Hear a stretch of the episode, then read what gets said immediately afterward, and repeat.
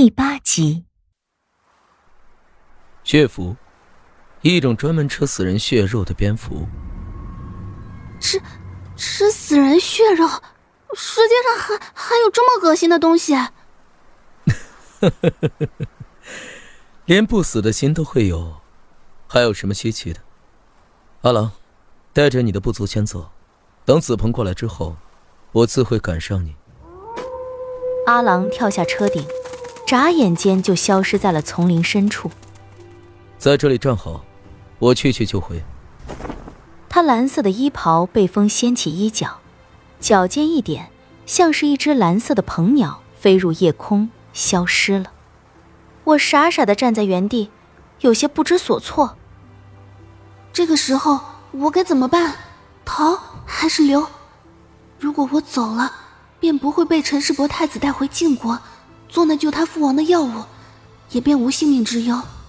而且，如果那银面人真的回来了，我还能弄清楚这面纱究竟是怎么落到他手里的，还有沐尘，他到底是怎么死的？甚至于，我还能弄明白，沐尘死了之后被安置到哪里。而我不走，等待我的，极有可能会是死亡。自从得知我的这颗心脏正是百年难得一遇的不死心后，死对我而言也就是一个名词而已，并无什么可怕之处。可是当我真正接触到死亡，感受到它离我越来越近的时候，我真的感觉到了害怕。我出现在这个世界并不久，不过须臾十几年时间。先前由于日子过得孤苦，我想到过死，但当死真正摆在我的面前时，我才体会到恐惧的滋味。虽然我不知道陈世伯太子是否真的有手段将我弄死，取走心脏，可就是这种不确定，才增加了我的恐惧感。不确定的才是最可怕的。这就好比你看上了一个人，但却不晓得那个人的心思究竟是如何，那种忐忑不安，远比对方拒绝你的倾慕更加的让人难以忍受。我在车顶上站了很久。心底无限的挣扎，一边是沐尘和沐征，一边又是生和死。要说这个世界上，除了车彤彤，也就沐尘与沐征待我最好，我很珍惜他们这份情。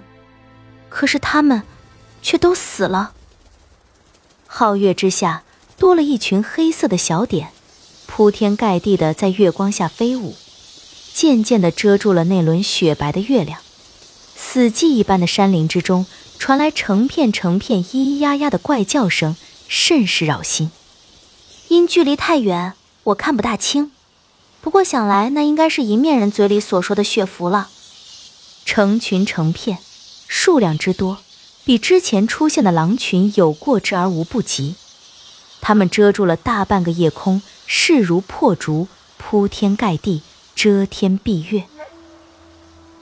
箫声还是那般婉转悦耳，我通晓音律，这是极好的曲子。可惜对于箫这种乐器，我并不精通。若是有方九弦的琴，我倒是很想同这个吹箫之人比一比，看是他的箫声更好，还是我的琴音更佳。在我听过音律中，弄箫最好的人也就是那陈世伯太子了。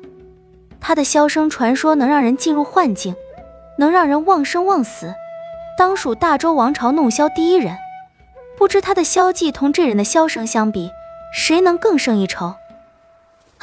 陈世伯，从群狼围攻到现在，我竟没有看到他一眼，难不成这箫声会是会是他吹奏的？这般多的血符，怎会无缘无故的聚集在此处？莫非，莫非是因为，因为这箫声？虽然我久居深宫高墙里。十几年也未出过宫门，但也听说过，陈世伯除了消技之外，并不会武功玄术。不过同他这几日相处下来，我发现他绝对是个高手，而且还不是一般的高手。心里忽然有些担心那一面人，虽说他的身手也属一流，又极为神秘，可是和那陈世伯相比，到底谁强谁弱，我心里还真是没底。我看着远方夜空里铺天盖地的血符，心底浮现出一丝担忧。他不会死了吧？他要是死了，我到何处去弄清楚沐尘到底是怎样死的？沐尘死后又被安置到了何处？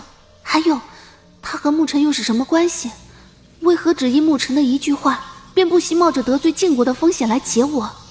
要知道，晋国对谁起了杀心，普天之下，不管那人逃到何处，也是难逃一死的。不行，我得去看看。反正我有不死心，谁也杀不死我。胸腔里的这颗不死心给我壮了胆。沐尘与沐征是这个世界上待我最好的人，我不能让他们死的不明不白，顶多不过一死，这样倒也随了我的愿。明明之前还很怕会死，可是，一想到沐尘、沐征，也顾不上许多了。我跳下马车，刚要准备往回走。想起先前陈世伯叫我给他画的扇面还在马车里，便折回去取了折扇，把那朵被压在翻倒的桌案下有些变形了的桃花夹在折扇里，开始朝之前群狼围攻的山谷里跑去。山林之中一片漆黑，阴风阵阵，月光被成群的血符遮了个严严实实，加上树叶深深，我只能摸黑前行。那三匹被阿郎吓得发了疯的马儿拖着马车往前跑了好长的一段距离，我在山野之中摸索了好久，才回到之前的山谷里。眼前的一切血腥而又恐怖，数不清的尸体横七竖八地倒在山谷之中，尸身铺了厚厚的一层，带血的长毛勾脊立在尸体之中，其中更是不乏被那群恶狼们咬死的马儿。马车没了之前的模样。四分五裂，却只有一辆马车完好的站在成堆的尸体之中，连拉车的五匹骏马也毫发无损的站在那里，只是马身上沾满了飞溅出的鲜血。那是陈世伯太子的马车，头顶是铺天盖地的血符，他们将一个戴着银色面具的蓝衣人围在正中，不顾生死的朝那银面人扑过去。却被他手中的青色古剑一支一支的斩杀，掉了下来，宛如下起了一场血符雨。箫声是从陈世伯太子的马车里传出来的，果然是他。